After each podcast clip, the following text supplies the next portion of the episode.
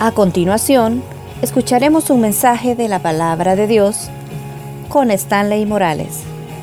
Prepare su corazón. Comenzamos. Le decimos al Señor, Padre, gracias en el nombre de Jesús. Gracias una vez más por este privilegio, Dios, de estar con este ministerio, Ciudad de Adoración. Gracias, Dios, por el privilegio que nos da de compartir tu palabra. Ella es vida.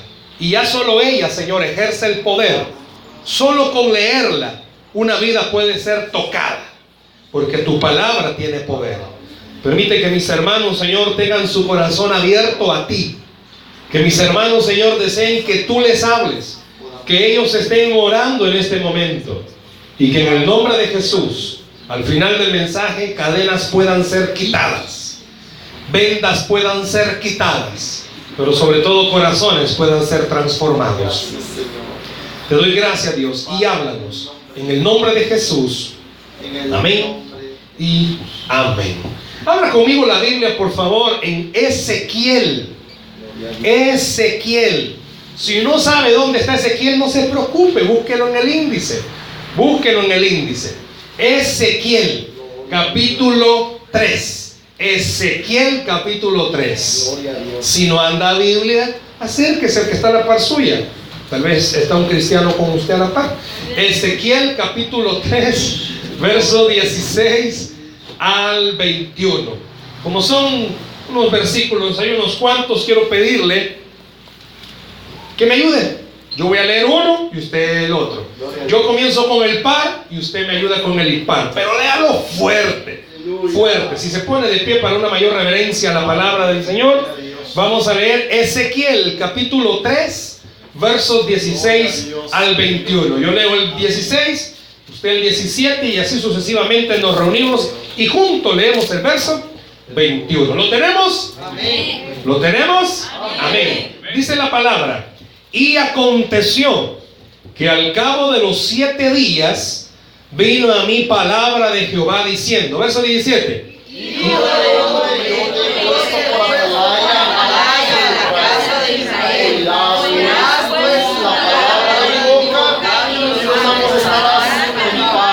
Verso 18, cuando yo dijere al impío, de cierto morirás, y tú no le amonestares ni le hablares, para que el impío sea percibido de su mal camino, a fin de que viva, el impío morirá por su maldad, pero su sangre demandaré de tu mano. Verso 19. Pero si tú no al impío, y él no se de su impiedad y de su mal camino, él morirá por su maldad, pero tú habrás librado tu alma. Verso 20. Si el justo se apartare de su justicia e hiciere maldad y pusiere yo tropiezo delante de él, él morirá, porque tú no le amonestaste. En su pecado morirá y sus justicias que había hecho no vendrán en memoria. Pero su sangre demandaré de tu mano. Y todo junto, verso 21. Pero si al justo amonestares para que no peque y no pecare, de cierto vivirá, porque fue amonestado y tú habrás librado tu alma. Gloria al Señor. Tome asiento, hermanos. Quiero en esta noche compartir juntos sobre este tema. Quiero que abra su corazón a la palabra, como dijimos en la oración. Solo leerla, ella tiene poder. Solo leerla, ella ejerce autoridad sobre nuestras vidas. Y quiero en esta noche compartir con ustedes este mensaje. Lo que sí es mi responsabilidad. ¿Escuchó? Lo que sí es mi responsabilidad. Yo no sé cuántos de ustedes se recordarán cuando estaban más pequeños de lo que están, están todos jóvenes Aleluya. Están todos viejos, pues. Están todos jóvenes. Yo no sé si se recuerdan, si ustedes tenían hermanitos chiquitos.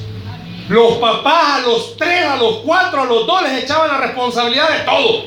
Aunque, aunque era el chiquito el que había quebrado todo. No, no, no, no, le decían al mayor, vos sos responsable porque no lo cuidaste. Y capaz el hermano estudiando. Pobrecita Andreita. Bueno, pero bueno. Pero así es son responsables de todo. Bueno, cuando está uno estudiando, ¿verdad? En el lugar donde estudia, colegio bueno, bueno, las universidades no, ¿verdad? El colegio sí. Uno es el que está haciendo un relajo. Todos se quedan sin recreo. Sufre, ¿verdad, Pamela? Todos se quedan sin recreo. ¿Y eso cómo es posible? Y comienza, ¿verdad? Como los jóvenes de ahora, como fueran políticos. Hablan y hablan y no consiguen nada. Pero, ¿qué cómo es posible si no, si yo no era? Y como en algunos grados hay tanta fidelidad, nadie dice nada. Y como nadie dice nada, a todos les cae el peso de la ley. Pues hay cosas en las que sí somos responsables y cosas que no, hermanos. Y a veces seamos sinceros. Espiritualmente nos pasa lo mismo. Hay cosas que no somos responsables y hay cosas que sí somos responsables. Pero en esta noche quiero hablar específicamente de las cosas que dice esta porción de Ezequiel que sí somos responsables y de las cuales no somos responsables. No pierda de vista que al final del mensaje lo que Dios quiere es retarle a usted a lo que en sí es responsable, lo haga.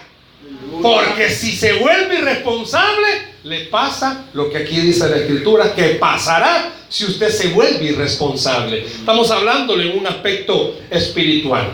Cada uno es responsable de sus decisiones. Jóvenes que están acá, podés tener a los peores papás para vos según tu concepto, pero tus decisiones son tus decisiones. Ay, es que usted no sabe los papás que yo tengo. Puede ser, pero Dios te está retando esta noche que recordes, sos responsable de tus acciones. No es que a mí me obligaron, no, nadie te obliga, sos responsable. Fuiste porque quisiste ir, lo hiciste porque quisiste hacerlo. Nadie es responsable más de sus actos que uno mismo. Muchas veces usted y yo quizás no conocemos todas las leyes. Los que conducimos, bueno, yo no conozco toda la ley de tránsito, le soy muy honesto. Mi esposa ahorita está en ese periodo de aprender a manejar. Pues ella es bien autodidacta también en esto. Porque ella se pone a ver videos de YouTube de cómo manejar. Yo le digo a ella, bueno, y que en el video te van a decir mete el pie aquí. No, pero fíjense que hay algo.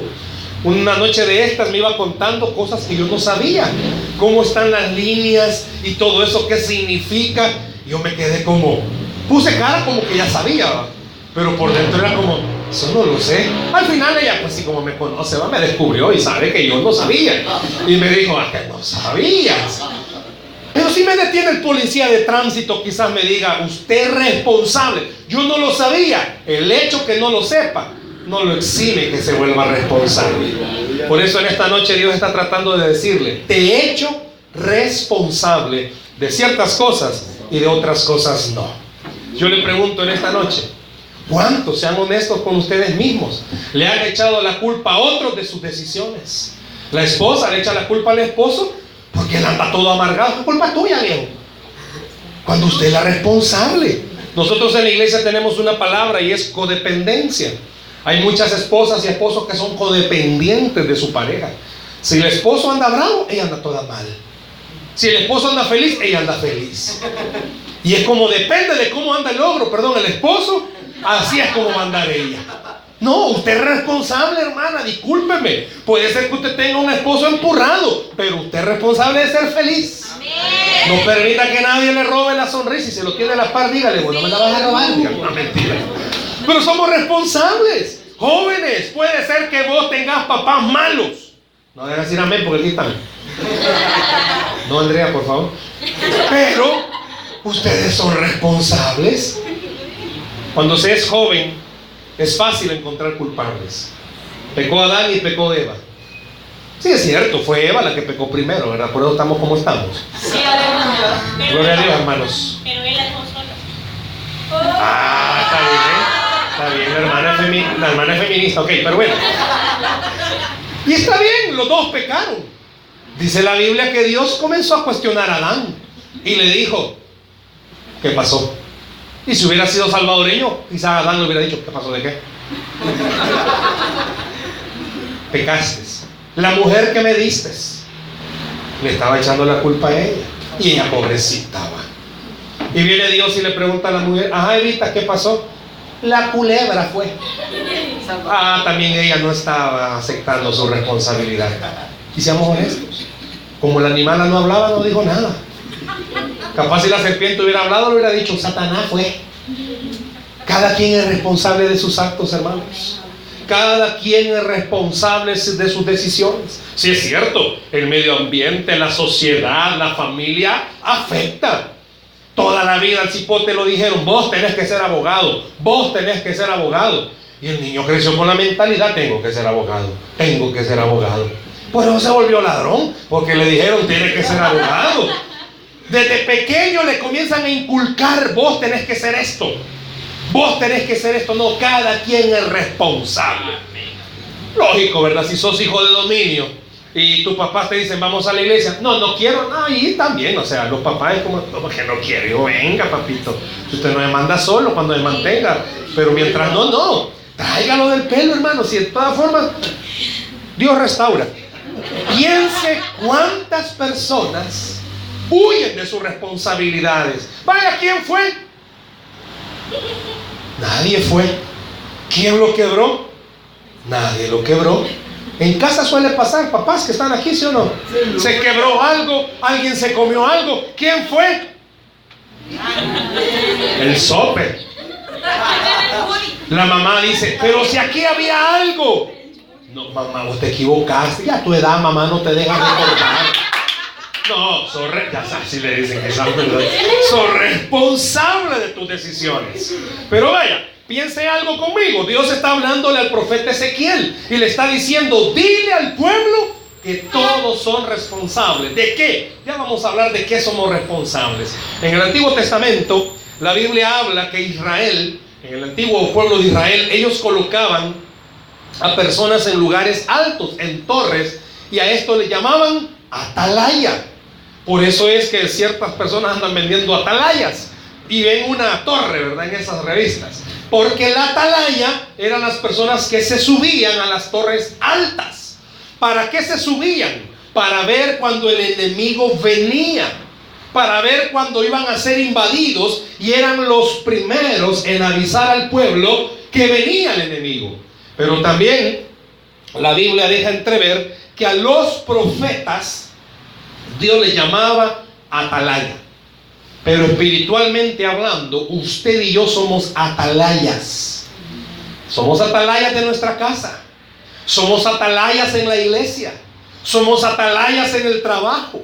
Son atalayas donde estudian. ¿Qué significa ser un atalaya? Un vigía. Alguien que está viendo para todos lados si está ahí, si hay tranquilidad, si vienen enemigos, ¿Cómo puedo ser yo un atalaya en mi casa? Bueno, los que somos cabeza de hogar, tenemos que ver por dónde es que el enemigo quiere atacar.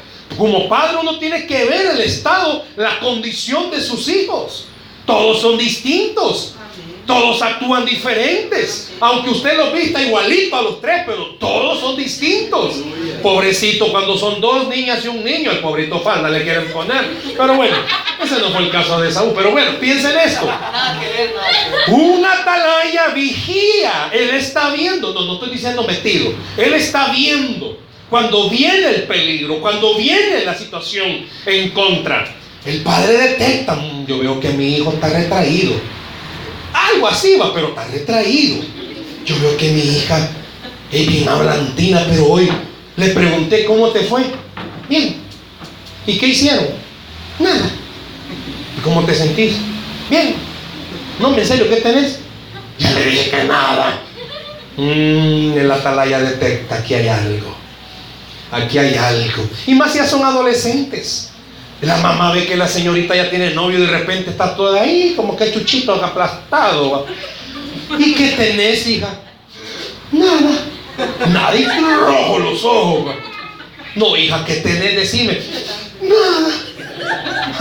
Dice la mamá este seco con lo que le hizo a mi hija. O viceversa, ¿verdad? Puede pasar.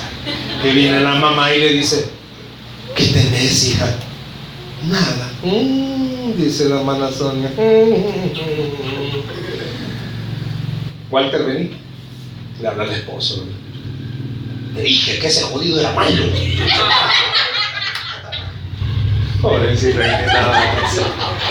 Pero la atalaya ve. La atalaya detecta. El esposo tiene que detectar cuando la esposa algo tiene. Es raro una mujer que no tenga algo. Todas son extrañas, todas son raras.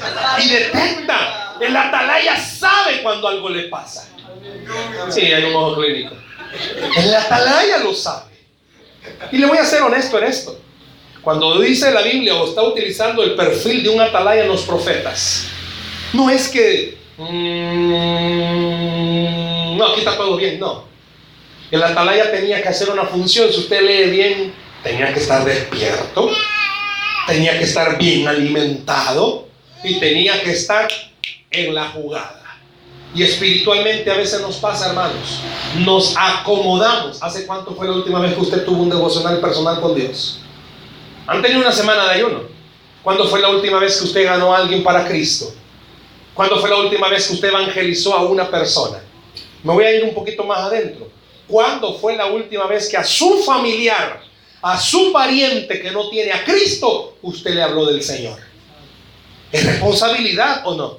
El atalaya está viendo. Pero cuando uno ve esta parte, Dios le está diciendo a Ezequiel, Ezequiel, quiero darte a entender a ti para que le digas al pueblo que hay una responsabilidad sobre la vida de ellos. Si usted se fijó en los versos que estábamos leyendo, y Ezequiel tenía la responsabilidad de decirle a estas personas, a estas personas, tenía la responsabilidad de decirle, veámoslo así, a los cristianos, es responsabilidad tuya hablarle a los inconversos. No debería de pasar una semana, póngale, si usted no le ha hablado a un inconverso. No debería de pasar una semana. ¿Hace cuánto fue la última vez que, le repito, que usted evangelizó a alguien? La Biblia dice de un mandato que Jesús dio. Ir por todo el mundo y predicar el Evangelio. Pero nosotros los cristianos le hemos cambiado ese mandato. Y ahora le hemos puesto, venid a la iglesia. Queremos que la gente venga a la congregación. Queremos que la gente venga al ministerio. Y el único que tiene esa prerrogativa, una prerrogativa es una, un atributo que es exclusivo de Dios, de decirle a alguien, ven, solo lo tiene el Señor.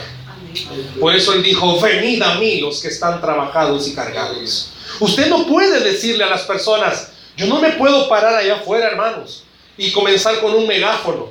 Vengan, tenemos culto, reúnanse con nosotros. Claro, yo puedo hacerlo, pero Dios me está diciendo es responsabilidad tuya. Tú sabes quiénes son las personas que no me conocen. Hermanos, ¿cuántos de ustedes han dejado de ser atalaya en su trabajo? Yo no sé cuántos trabajan en un lugar cristiano, pero trabajar en un lugar cristiano no es garantía que todos sean cristianos. Porque algunos son cristianos, no son cristianos.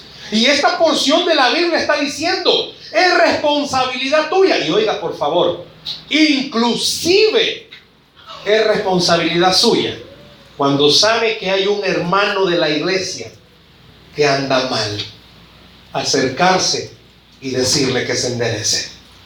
Es responsabilidad suya, hermano. Es responsabilidad mía. Si yo sé que hay alguien que yo conozco que anda mal, acercarme, porque en ambos casos el Señor está diciendo, mira, primer caso, si no le hablas al inconverso, que se arrepienta, el inconverso se va a morir. Pero la sangre de ese inconverso te la voy a demandar a ti. Quiero aclararle algo. Dios no me puede, tampoco a usted. Vaya, puede ser que los que tengamos enfrente no sean cristianos. Dios no me puede demandar a mí la sangre de ellos.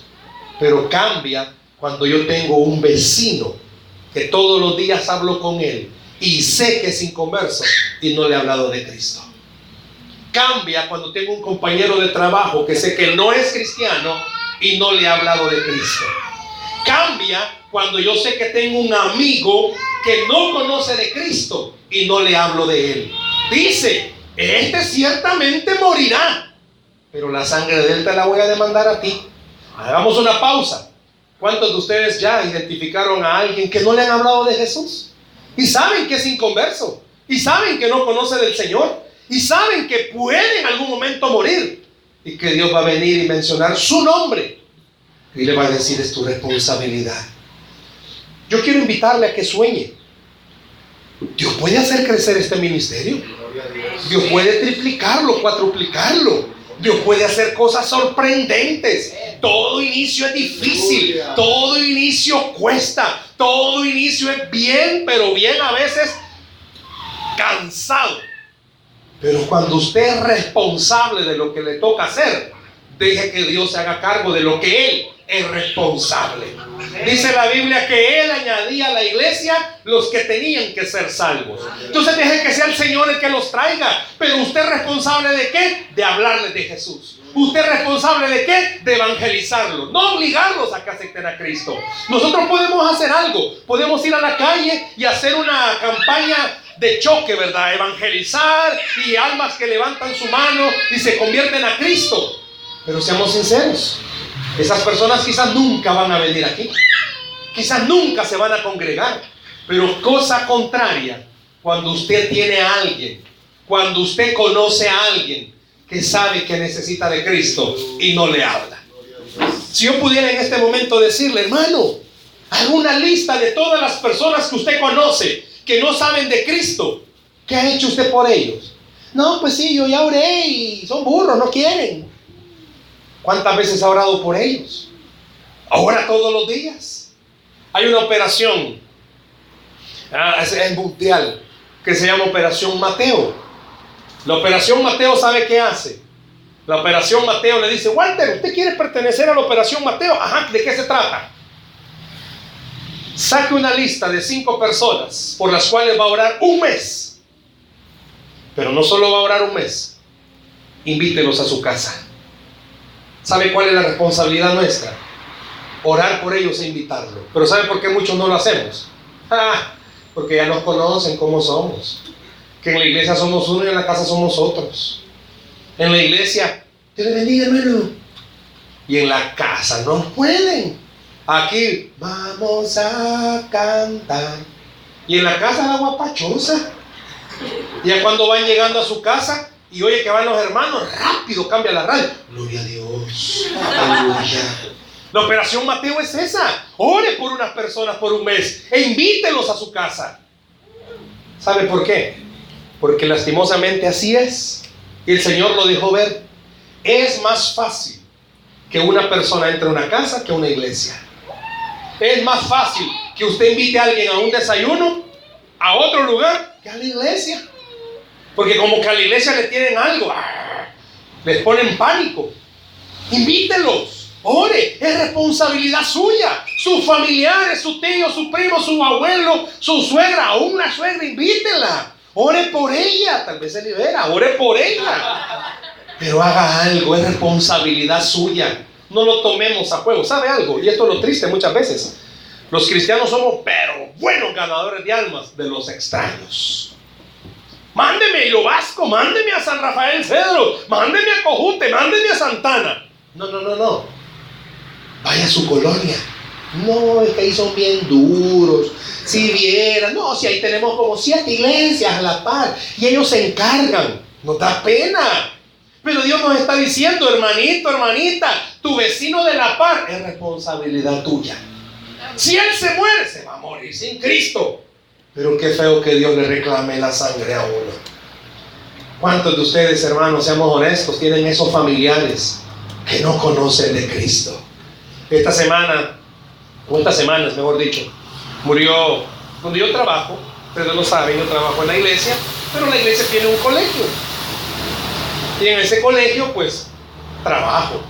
Y me tocó estar en, una charla con los chicos y sale alguien con una pregunta. Me dijo, ¿usted se dio cuenta que mi abuelita murió? Sí, me di cuenta que tu abuelita murió. Y quiero decirle algo.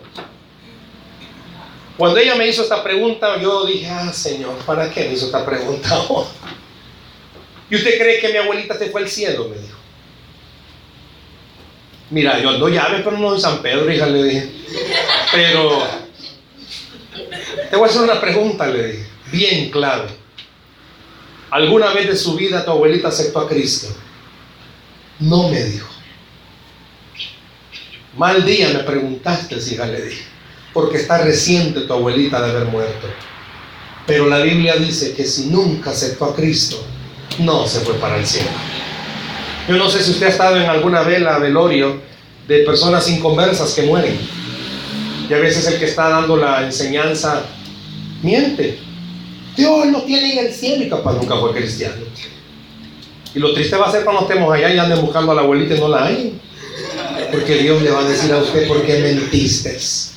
¿Por qué dijiste que se fue? Ay, por dolor de las personas. No, mejor ahorita que tiene viva su abuelita, háblele de Cristo. Mejor ahorita que el familiar está vivo, háblele de Cristo. Es responsabilidad suya, de nadie más. Es que el pastor nunca lo ha invitado. ¿Quién va a tener más confianza, el pastor o usted? Es que el pastor no llega a la colonia. ¿Y pues, si quién vive en la colonia? ¿Y no vive usted, pues? Si él es más fácil. Yo sé que ahora estamos en tiempos tan difíciles que tocarle la puerta a un vecino ni lo abre. Pero hay formas, hay estrategias como usted puede hacer. Y yo dije algo, una clave. Ore por esa persona, es su responsabilidad. Es responsabilidad, qué lindo va a ser que usted venga un día a Ciudad de Adoración no ha venido nadie porque usted vino bien temprano. Qué lindo va a ser que su responsabilidad sea poner su mano en la silla que estaba así y decirle, Señor, trae a alguien a este lugar.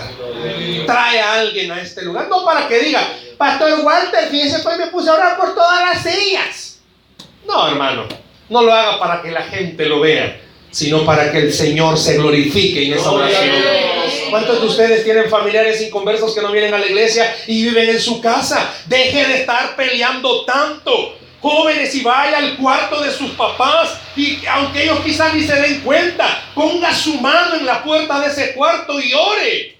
Sácale este demonio, Dios. Ore por ellos, que vayan a la iglesia, que puedan convertirse. Es responsabilidad nuestra, de nadie más. Yo no sé cuántas veces ha escuchado esto, pero los pastores no, se no reproducen ovejas. ¿Quién reproduce las ovejas? Las ovejas. Los pastores reproducen qué? Líderes. Pero las ovejas, ¿quién las reproduce? Las ovejas. Es responsabilidad suya evangelizar. Es responsabilidad suya ir a ganar almas. Es responsabilidad suya porque Dios lo ha traído a esta iglesia para evangelizar. Dios lo ha traído a esta iglesia para pregonar el evangelio. Dios lo ha traído a esta iglesia para que se extienda, se expanda el ministerio. Y no hay mejor forma de expandirlo que con los más cercanos. ¿Sabe que hay una palabra en griego que está en el Nuevo Testamento, en el libro de los Hechos? Y es oikos. ¿Cómo dije? Oikos. ¿Cómo? Oikos. ¿Y sabe qué significa oiko? Las personas más cercanas a mí.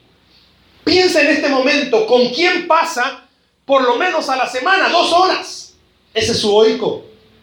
Y le pregunto, ¿cuántos oicos tiene usted que no son cristianos? No, si yo oro por él. No, mire, quiero decirle algo. Es su responsabilidad orar, pero es responsabilidad del Señor que se conviertan.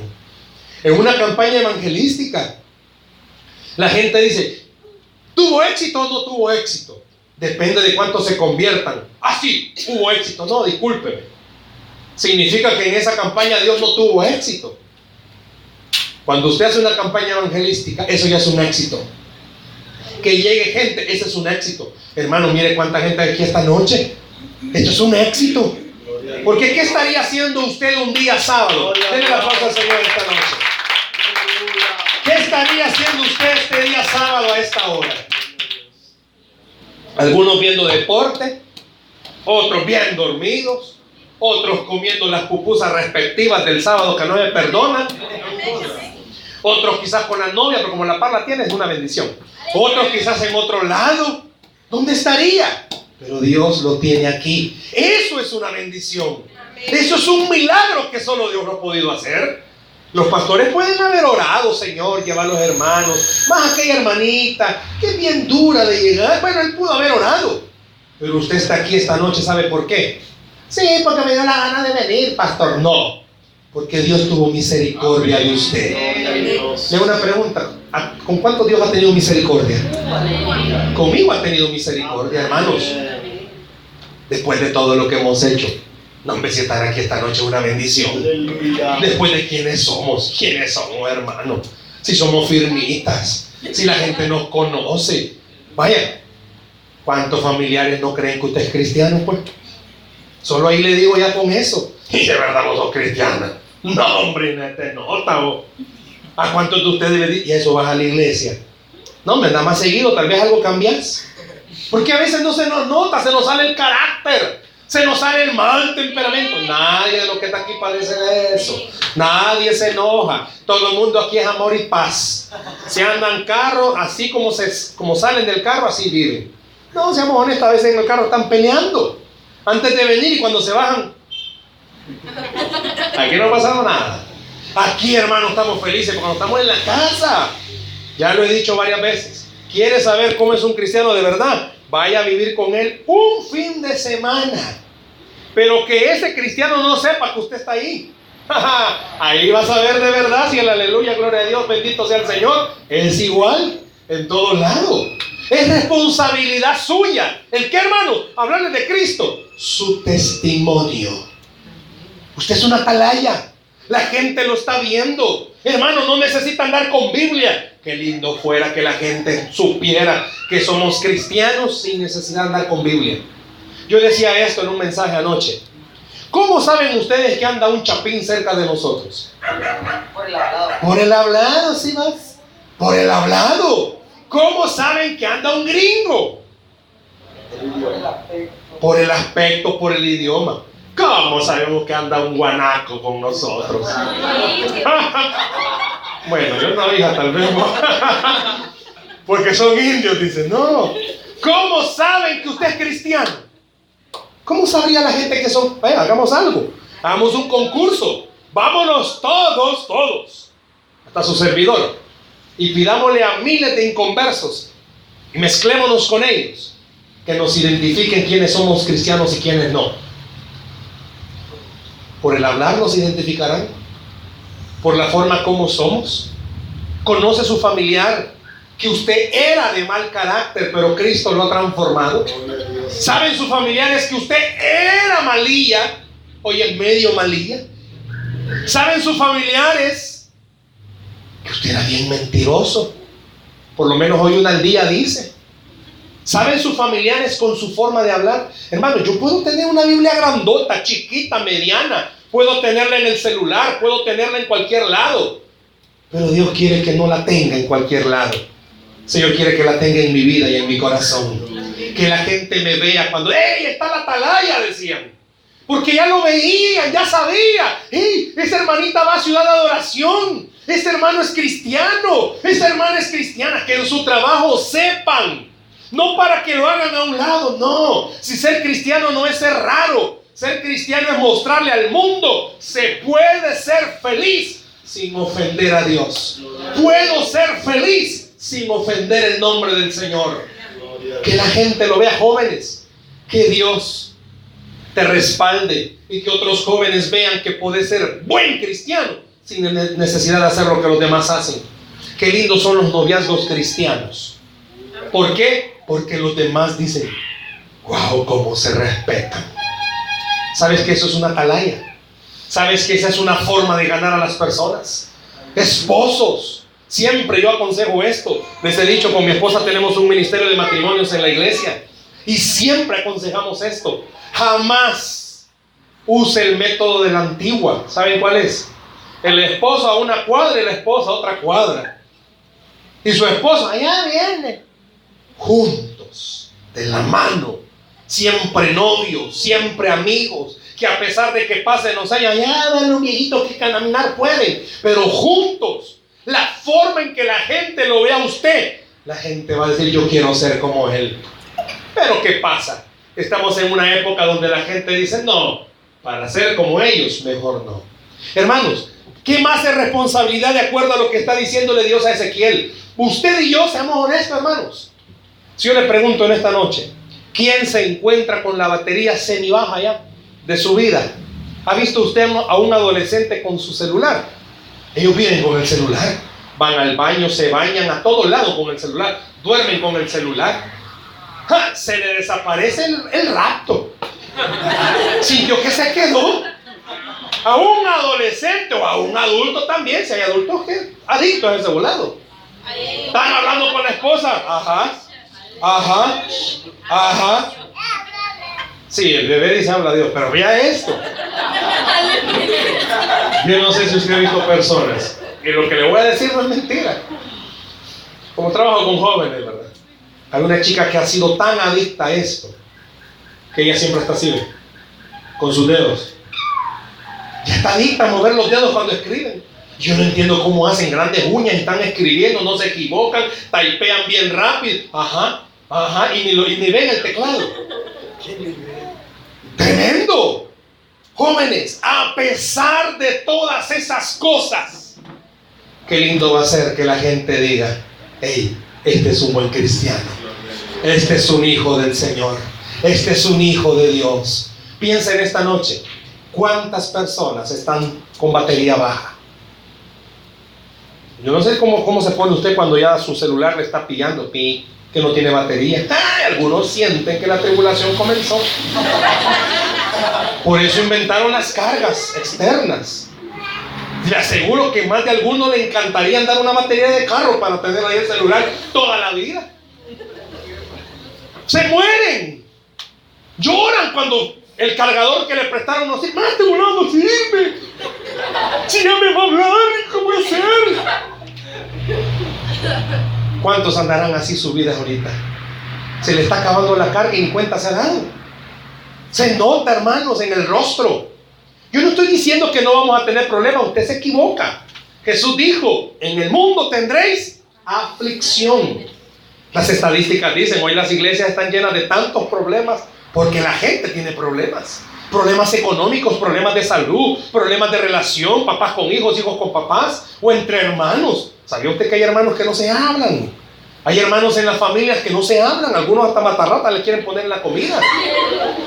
Hay familiares que no se hablan y van a la misma iglesia. No, pastor, ya no voy a venir porque ahí va mi hermana y usted sabe que a mi hermana si yo la veo la mato. Entonces mejor no, pastor. Hay gente que ya no viene. Y le hago una pregunta en esta noche, querido hermano, querida hermana. ¿Se ha acercado usted a estas personas a preguntarles cómo están?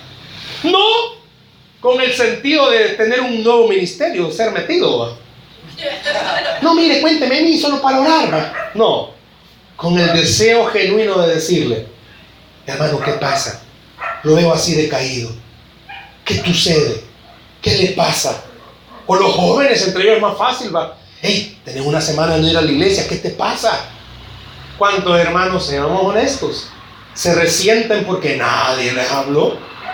Dos semanas y no vienen, nadie les habló. Y cuando vienen, aprovechan para liberarse. Aquí vengo, hermanos, aunque nadie le importa, porque nadie me habló. Pero el Señor me dijo, anda a perdonar a todos esos inconversos. Y yo estoy aquí porque amo al Señor. Hermanos, es su responsabilidad animar a las personas. Es su responsabilidad que el que está en la par suya, usted le dé una palabra de ánimo. Hágame un favor en este momento, vea al que está en la par suya. No, a mí no, hermano, yo no estoy en la par suya, vea al que está en la par suya. Pero véanlo bien. No, véanse bien. Vaya, hermanita, véanse ahí, hermanito, véanse por favorcito. Ay, tan lindo los hermanos, miren qué chulo. No, no estén enamorando novios, por favor. Solo que la vean, le dije, hijo, por favor. Póngame orden ahí, por favor, hermano. Pero no, pero vean, no me, no deje de ver, hombre, vean, hombre. Más si es su esposa de la que se enamoró. Usted lo dijo, hermano, de la que me enamoré. no, de la que está enamorado, pues vaya. Véalo. Dígale, hermano, Ay Dios, hermano. Dígale, hermano. Pero dígaselo bien, hermano. Quiero motivarte. Jesús te ama. Todo lo puedes. En Cristo que te fortalece. Para Dios no hay nada imposible. Dios está contigo. Dios te dará la victoria. Y esta noche, Dios te está diciendo, soy más grande que tu problema. ¿Cuántos creen eso? Que Dios es más grande que nuestro problema. Denle un aplauso al Señor entonces esta noche.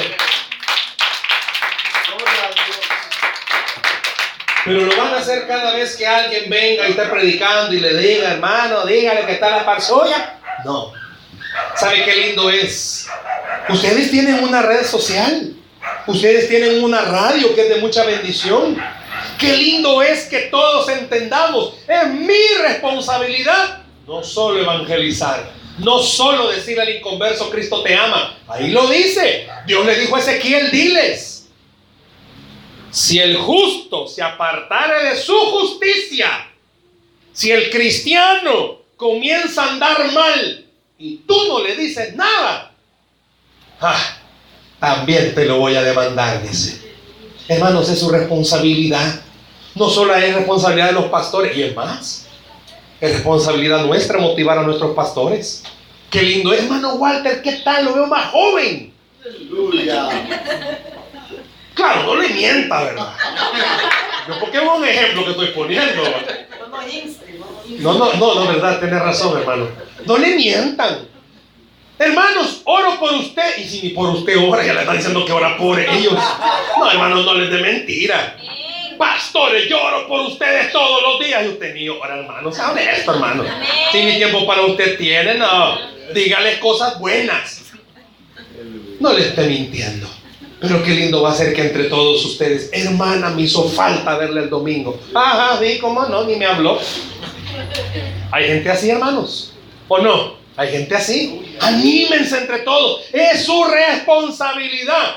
¿Cuál es mi responsabilidad, hermano? Que el fuego se mantenga encendido. ¿Cómo así, hermano? Bueno, no sé si alguna vez ustedes han estado en alguna fogata. No que se ha estado quemando su casa, no, en una fogata. ¿Se ha fijado que para hacer una fogata, vaya pues, no fogata, no pues, porque usted me va a decir, hermano, eso es muy... Eh, no, hermano, yo ni siquiera a la playa voy. Bien. Bueno, está bien. Pobrecita, hay que sacarla más seguido. Piense esto. Vaya pues, quizás los que ya teníamos más años, ¿verdad? Cuando ponemos los frijoles, hoy como todo es eléctrico, cuando usted ponía los frijoles, se recuerda que era una, un subolado ahí, le metía leña. Si usted tiene varios leños juntos, rápido enciende. Pero separe los leños uno del otro. Al poco tiempo, ¿qué pasa con esos leños? Se apagan, hermanos. Es su responsabilidad que no se apague aquí. No, si esta iglesia es del Señor, sí, pero a usted lo ha puesto para motivar a la gente también. A usted lo ha puesto para evangelizar y para motivar a los miembros de su iglesia. No se separen. Manténganse unidos. Es responsabilidad suya. Hermanos, la Biblia dice en el libro de los Hechos que la iglesia perseveraba porque estaban unánimes juntos. Si usted busca la palabra unánime, ¿qué cree que quiere decir? ¿Todos igualitos? No. ¿Todos mismo pensamiento? No que a pesar de que todos pensaban distinto, sabían que tenían que ir al mismo lugar. Le aseguro que en la iglesia primitiva habían gente que no estaban de acuerdo con los apóstoles, pero ellos sabían algo. A los apóstoles Dios los había puesto. Y si Dios los había puesto, entonces yo apoyo lo que ellos están haciendo. Esa es su responsabilidad, hermano. Su responsabilidad es que la gracia del Señor crezca. Su responsabilidad es que vayamos. Hablemos de Cristo. Es que hermano, no se convierte en eso, no es responsabilidad suya. ¿De quién es? Del Señor. Ore por ellos, motíveles a sus familiares, pégueles una llamada. Mira, pero hágalo de verdad. Estoy orando por ti. Y de repente, ¿qué, qué tengo? no tengo nada. Ahí en tu iglesia te han dicho eso. Hermano, ¿a quién no le gustaría en estos tiempos que alguien se acercara y le dijera, estoy orando por ti? O que alguien en su trabajo se acerque yo no sé por qué, pero Dios me ha puesto a decirte que todo va a estar bien. Más cuando usted sabe que tienen problemas, hermanos. Si es común que la gente cuando tienen problemas nadie se le acerque. Pero qué lindo es cuando usted ha entendido su responsabilidad.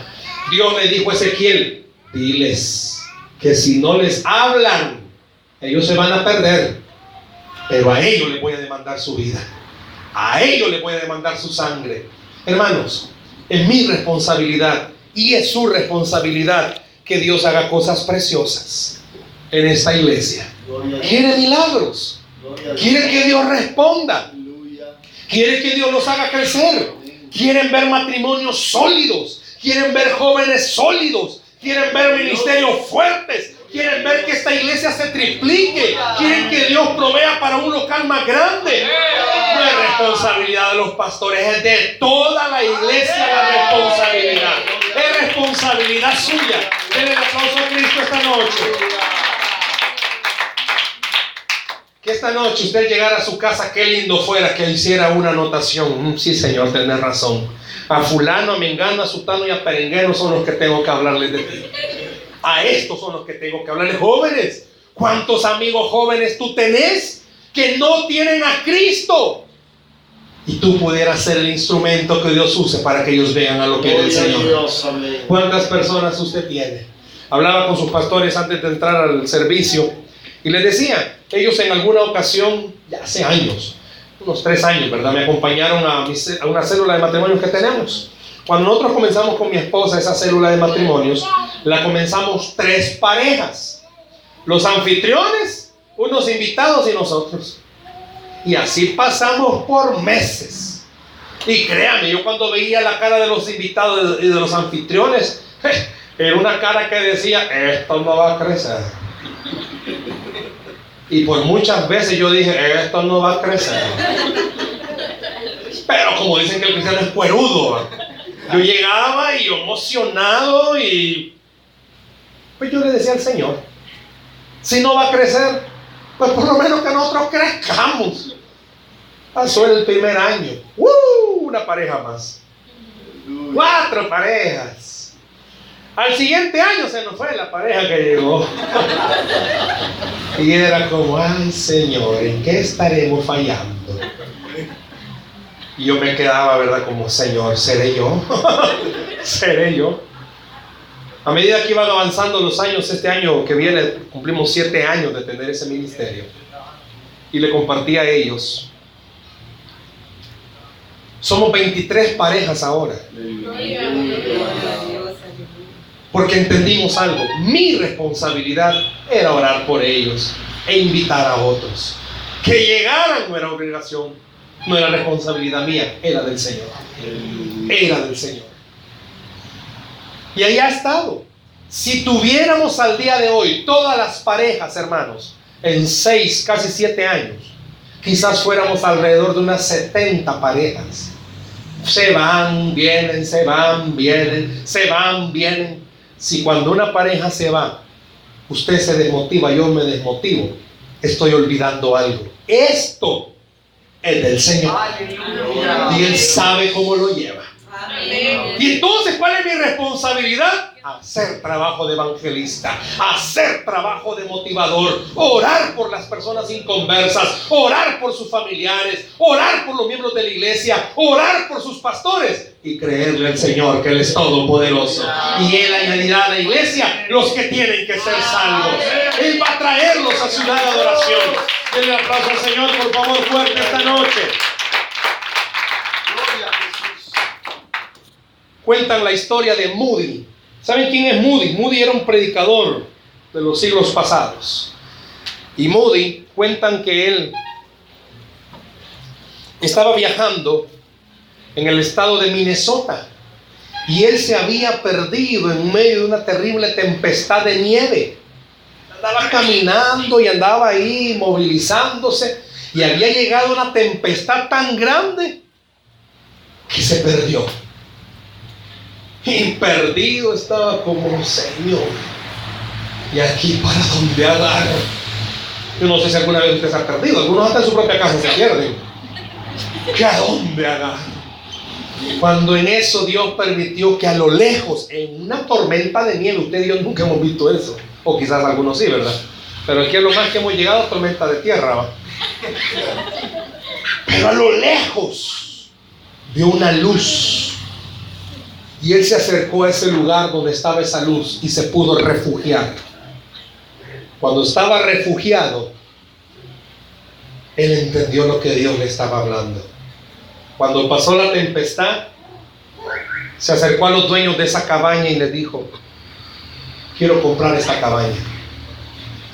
Y se la vendieron. Pues este hombre cuando compró la cabaña, dice la historia que él levantó una torre y cada vez que cae tormenta de nieve, enciende las luces para que cualquier viajero no se pierda y sepa dónde hay lugar para refugiarse. Usted y yo somos iguales. Cristo nos cambió, nos salvó, nos rescató, no permitió que nos perdiéramos en lo que hubiese sido algo. No sé en qué se pudo haber perdido usted, pero Dios quiere que usted se ponga igual que esta torre. Dígales a otros que Cristo salva. Dígales a otros que el Señor restaura. Dígale a otros que el Señor provee. Dígale a otros que la vida en Cristo es la mejor vida que existe. Deje que su luz brille a todo lugar. Lastimosamente, como cristianos, a veces hemos perdido esta responsabilidad y se nos olvida que Dios nos puede demandar todo esto. Ciudad de Adoración está ubicada bien estratégicamente. Hay muchas personas alrededor que están muriendo sin Cristo. Hay muchos familiares que están muriendo sin Cristo. Pero esta noche Dios está diciendo, de esto si eres responsable, de hablarles. Hay miembros de quizás de esta iglesia que en algún momento se han sentido mal. Es responsabilidad suya animarlos. Claro, todo esto en el poder del Señor. Todo esto con la ayuda del Espíritu Santo. Todo esto con una sola mentalidad. Esto es del Señor. Yo voy a hacer lo que a mí me corresponde y voy a dejar que el Señor haga lo que a él le corresponde. Dice la Biblia que al que cree, todo le es posible. Denle un aplauso al Señor, por favor, en esta noche. Denle un aplauso al Señor, por favor, en esta noche. ¿De qué es responsable usted y qué soy responsable yo? Yo creo que cada uno puede sacar su, su propia conclusión de qué le está diciendo Dios en esta noche, eres responsable. Pero sí quiero motivarle algo. Con el poder y con la ayuda del Señor podemos hacer grandes cosas. Dios puede hacer de ciudad adoración eso, una gran ciudad de adoración. ¿Por qué no cierra sus ojos, por favor? Cierre sus ojos esta noche, por favor. Vamos a orar. Vamos a pedir al Señor su bendición sobre nuestra vida. Cierre sus ojos, por favor, en esta noche.